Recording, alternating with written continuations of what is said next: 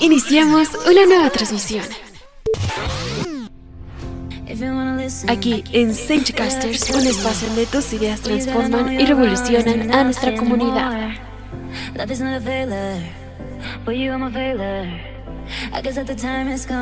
Todo lo que nos interesa y todo lo que nos gusta está aquí en Casters.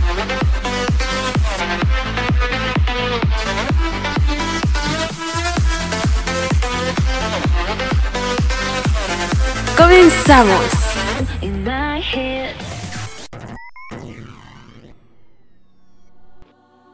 Hola, ¿cómo están? Mi nombre es Daniela. Seré una de sus locutoras para el capítulo de hoy. Hola, mi nombre es Carla. Yo seré otra de sus locutoras. Así que les pedimos que busquen algo de beber, algo de comer, que se relajen y disfruten de este nuevo episodio. Bienvenidos a Si duele, no es amor. Si duele, no es amor. Si duele, no es amor. El tema de hoy es la violencia en pareja y de género. Comencemos. En este episodio hablaremos de los problemas que se dan en las relaciones de pareja por falta de respeto o discriminación de género. Nos enfocaremos en las relaciones de los jóvenes adultos. En los últimos años, este tema ha sido de gran impacto, pues que se han escuchado casos de violencia que llegan a lesiones físicas y psicológicas. Así que hoy mencionaremos definiciones, porcentajes y otros datos importantes para nuestro tema. Bueno, vamos a dar inicio definiendo algunos términos que son importantes que tengamos claros para hablar más a profundidad del tema. Primero, ¿qué es la violencia de género? Esta violencia es dirigida solo a las mujeres por el mero hecho de serlo. Es decir, los hombres consideran que el sexo femenino es inferior y debe continuar en una posición de subordinación con respecto al masculino, esto incluye la integridad, la dignidad y la libertad de las mujeres. Violencia de género es cualquier acto de violencia que tenga como consecuencia un daño físico, sexual o psicológico. Cabe mencionar que nadie nace siendo violento. Normalmente estas conductas son aprendidas por los distintos entornos que rodean al agresor.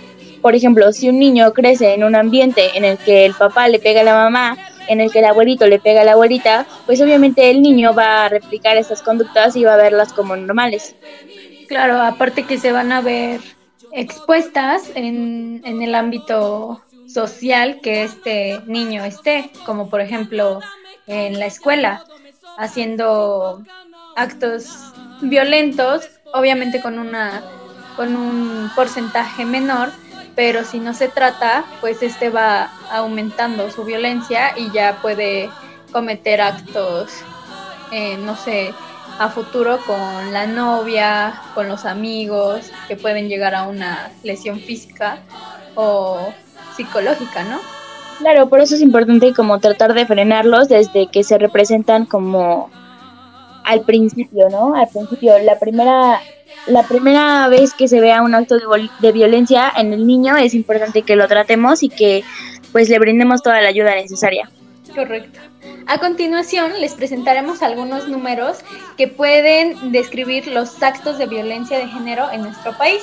Tenemos en claro que dos de cada tres mujeres entre los 15 a 19 años tienen relaciones de noviazgo, lo cual equivale al 63.1% de mujeres. El 61.1 están casadas y lo que nos sorprende es que el 1.9 de estas está unida por obligación. Esto quiere decir que como estamos hablando de jóvenes adultos, tal vez lo común sea por un, embarazo no planeado o por que los papás quieren que se case con un hombre para traerle beneficio económico a la familia, ¿no? Y yo creo que es algo muy triste porque a la mujer no le dan la libertad de elegir su vida, ¿no? Si quiere ser mamá soltera, si quiere eh, estudiar, si quiere tener otra, otra, otras metas en su vida.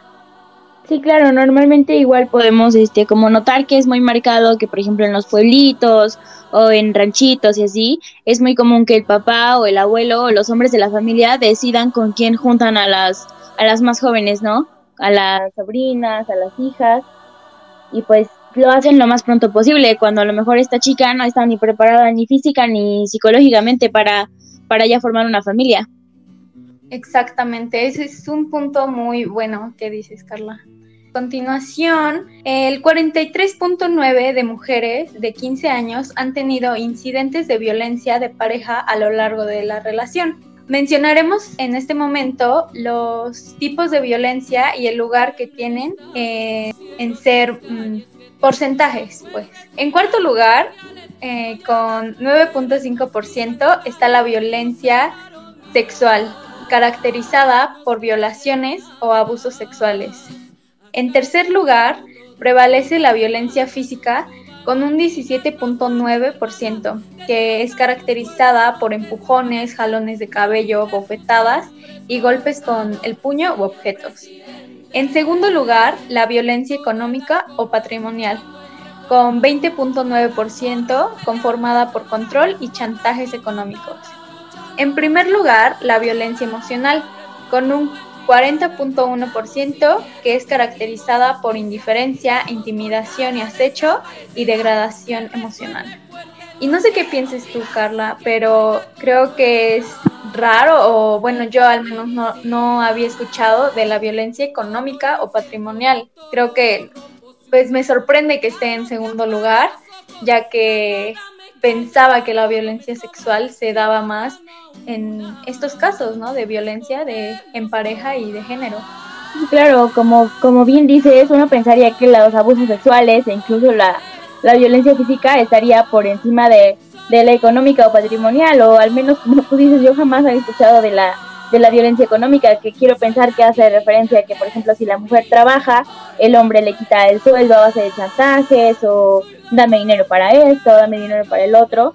Entonces, pues es importante, ¿no? Saber todos los tipos de violencia y que, pues, cuáles son las más, las más, este, las más importantes y las que más se dan.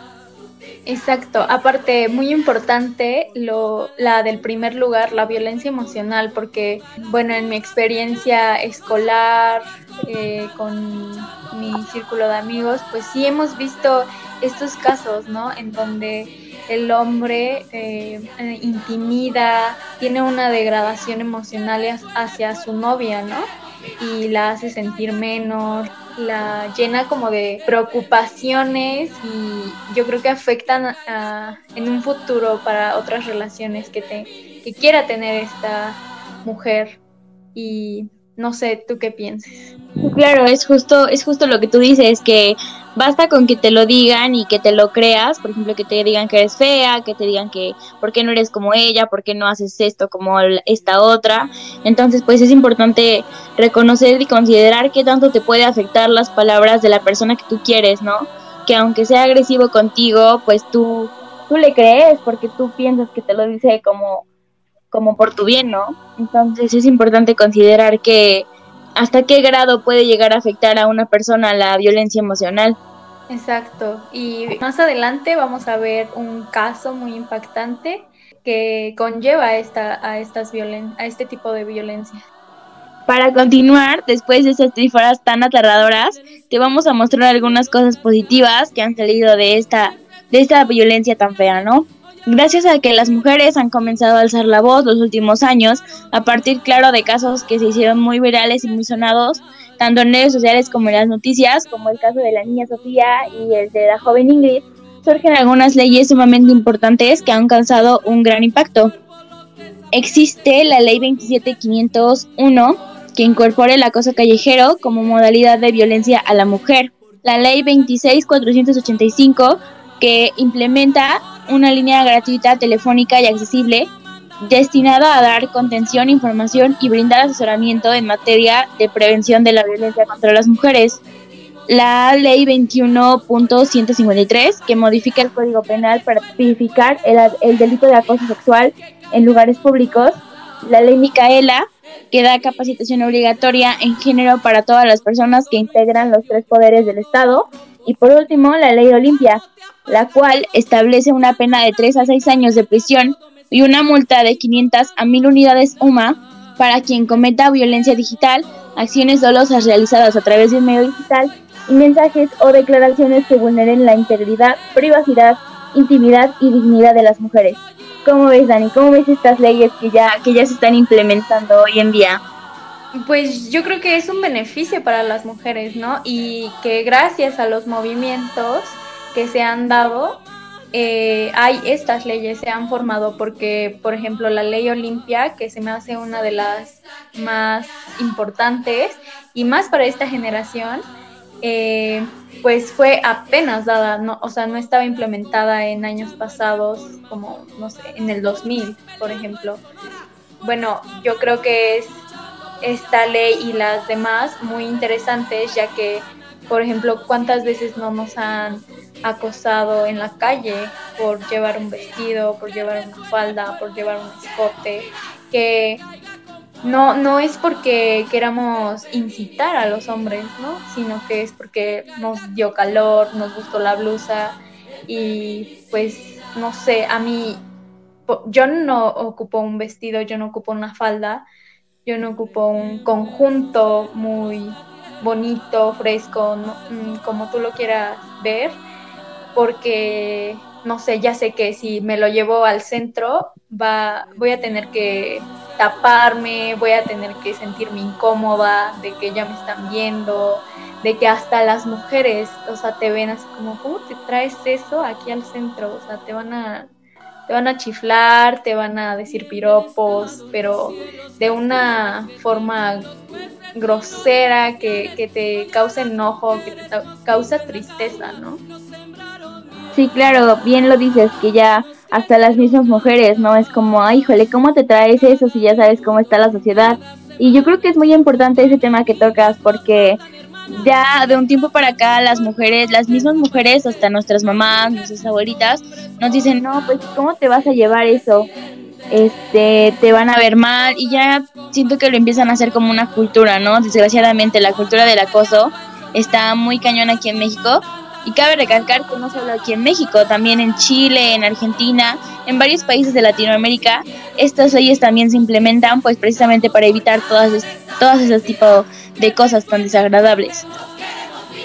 Exacto, aparte eh, también comentar que la ley Olimpia es muy importante ya que se dio se dieron muchos casos eh, yo viví los casos de la escuela, de, los que se llegaban a escuchar, que las famosas nudes, el famoso pack de,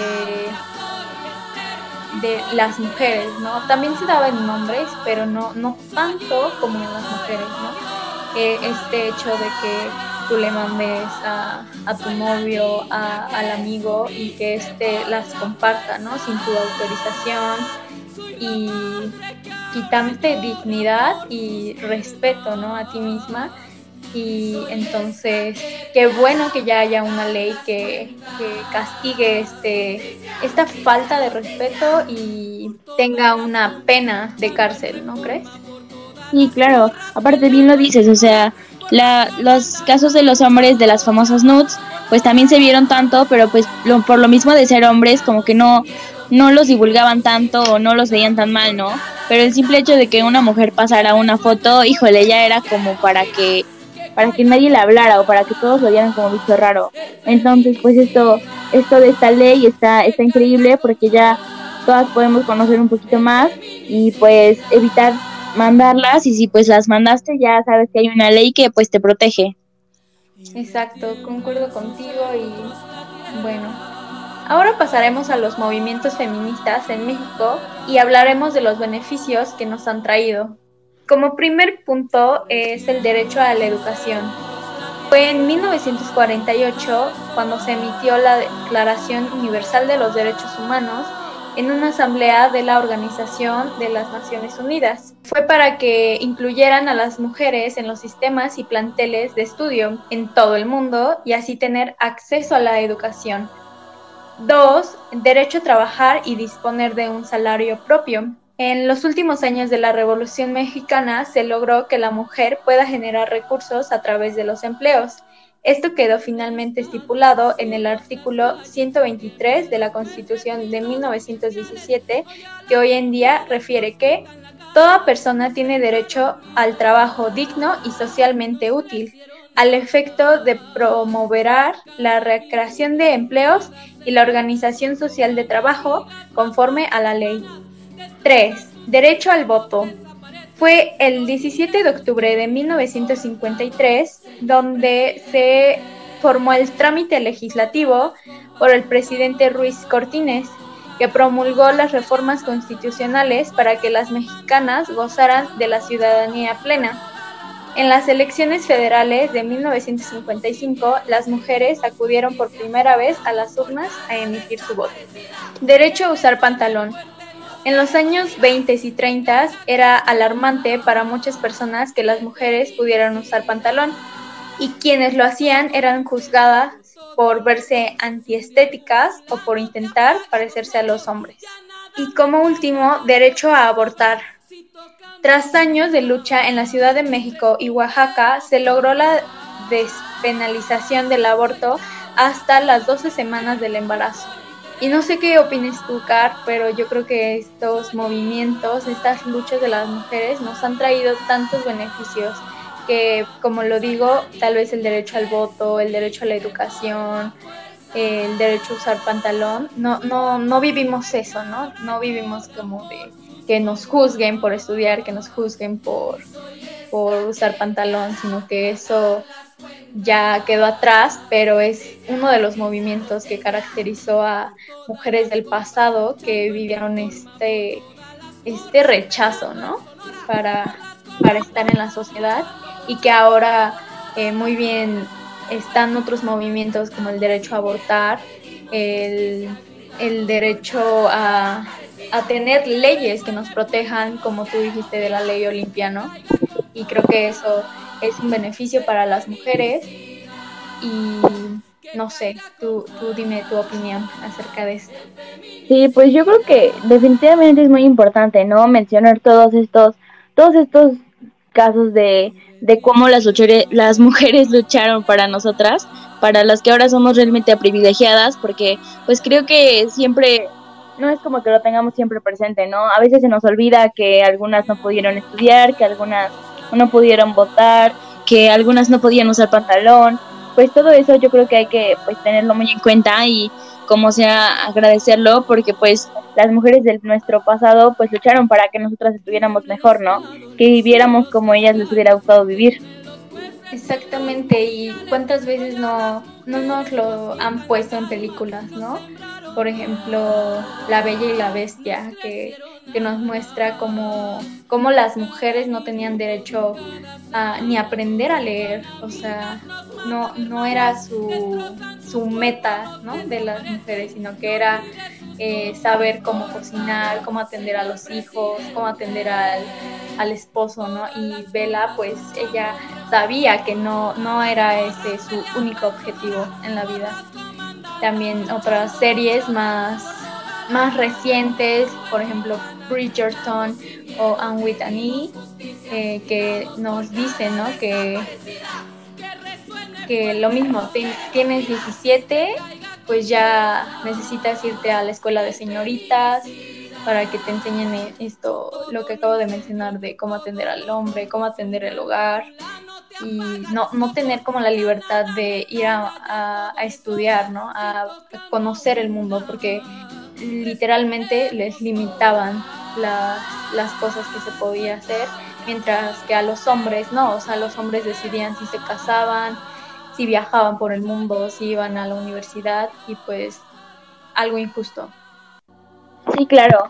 Además, recordar que hoy en día, por desgracia, cada cuatro minutos una mujer sufre una violación. Las denuncias por agresiones sexuales a mujeres se incrementaron un 20% en el 2019. En cuanto al acoso, se integró el movimiento muy reciente llamado MeToo, el cual logró que las mujeres denunciaran a varios de sus acosadores. Frente a esto, las primeras expresiones fueron con brillantina y pintura morada, migrando recientemente el performance El violador eres tú, replicando en varios países y varios estados. Claro, yo, yo, yo estuve presente en ese movimiento, ¿no? no sé si tú, tú lo hayas visto, pero yo aquí en la ciudad de Puebla, en el bulevar muy conocido 5 de mayo, yo esperando mi camión, mi ruta, eh, vi este movimiento, vi cómo las mujeres marchaban por, por, tener por alcanzar los beneficios que merecemos en realidad. Y y como dice ahí, eh, usaban brillantina, usaban pintura morada para plasmar, ¿no? Eh, los mensajes que querían dar a la sociedad. Sí, claro, sobre todo para hacerse presentes, ¿no? Para, para que todos sepan que las mujeres estamos aquí.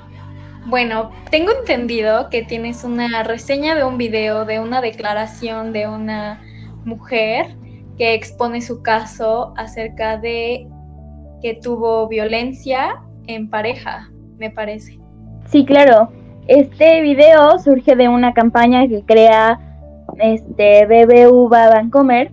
Entonces, ella da como una conferencia donde cuenta pues el caso, el caso que ella vive, el caso que, que a ella le pasa. Entonces, ella nos comenta que sufrió agresión desde los 15 a los 19 años y a mí, Daniela, de verdad ver este video fue una, una sensación bastante, bastante triste, que aunque no pasas por lo mismo que ella, o sea, tú entiendes y dices, híjole, todo lo que tuvo que haber sufrido, porque ella dice que lo único que quería era olvidarse de lo que había pasado, que lo único que quería era llegar a su casa y dormir para no pensar eh, que ella intentó huir, pero pues ella nos dice que los fantasmas de esta, de esta agresión siempre la seguían.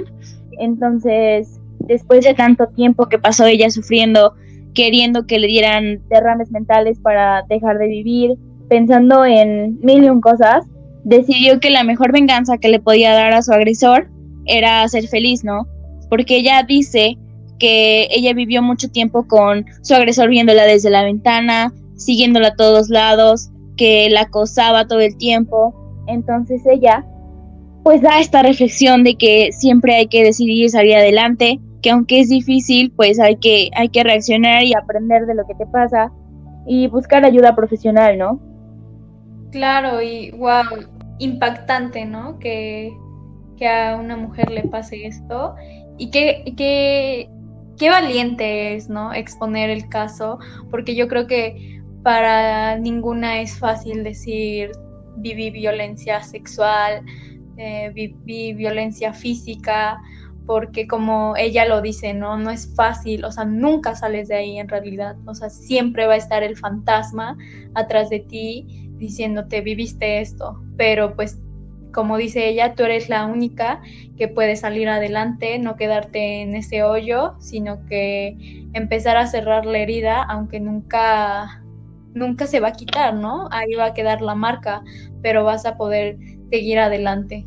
Y wow, me, me, me emociona, pero a la vez siento tristeza, ¿no? Por, por que ella haya pasado por esto, porque nunca sabes a tu alrededor quiénes han pasado por algo, porque tal vez tienen miedo, ¿no? De decirle a la sociedad, oigan, me pasó esto necesito ayuda. Pero bueno, la entrevista que ella dio fue para una campaña Aprendamos Juntos de BBVA.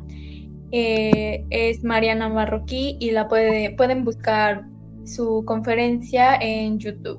Sí, claro, los invitamos a que vean ustedes mismos este video porque pues nosotros podemos comentar, pero de verdad que ver a ella cómo narra su historia, pues es algo bien fuerte y ojalá que todos podamos sentir empatía por ella, ¿no? Y por todas las mujeres, sin la necesidad de que sea de tu familia o de tu sangre.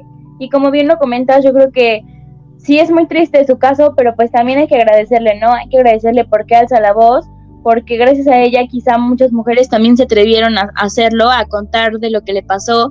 Y pues recordemos que, como bien lo decías, no sabemos nunca a quién o quién puede estar sufriendo por estos actos tan feos de violencia y pues siempre hay que tener empatía por la gente y siempre tratar de escucharlas y brindarle que nuestras conocidas sepan que a ti pueden acudir por ayuda sin importar qué no, porque a veces los mismos amigos y la familia somos los que más juzgamos a las personas y pues eso no está padre.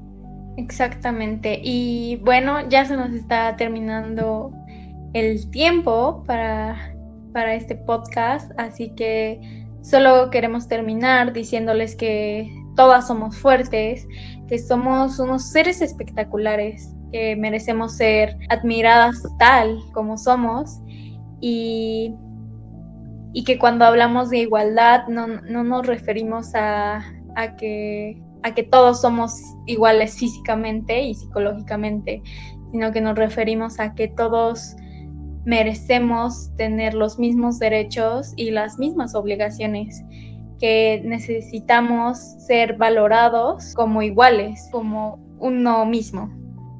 Claro, y sabemos que las cifras que mostramos hoy son de mujeres valientes, como bien lo comentábamos, que han gritado y denunciado su abuso. Pero esto no quiere decir que las que no lo han expuesto no lo sean, pero gracias a las que se han abierto con el mundo, son las que nos inspiran a hacer cosas para hacer que el cambio suceda, ¿no? Si, y queremos decirte y recalcarte siempre que si tú has pasado por un caso de violencia de género o de pareja, recuerda que no estás sola, que siempre habrá una salida y que siempre las cosas pueden mejorar.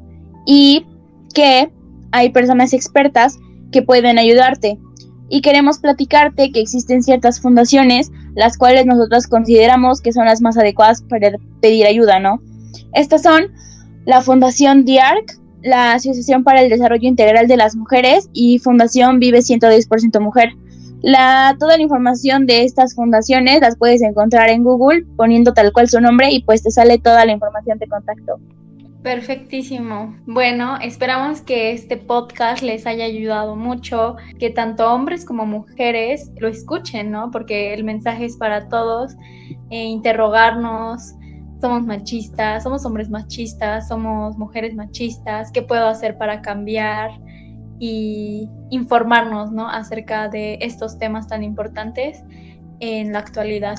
Esperemos que se encuentren bien y muchas gracias por estar en Si duele, no es amor. Hasta la próxima. Todo lo que nos interesa y todo lo que nos gusta está aquí en Senchicasters.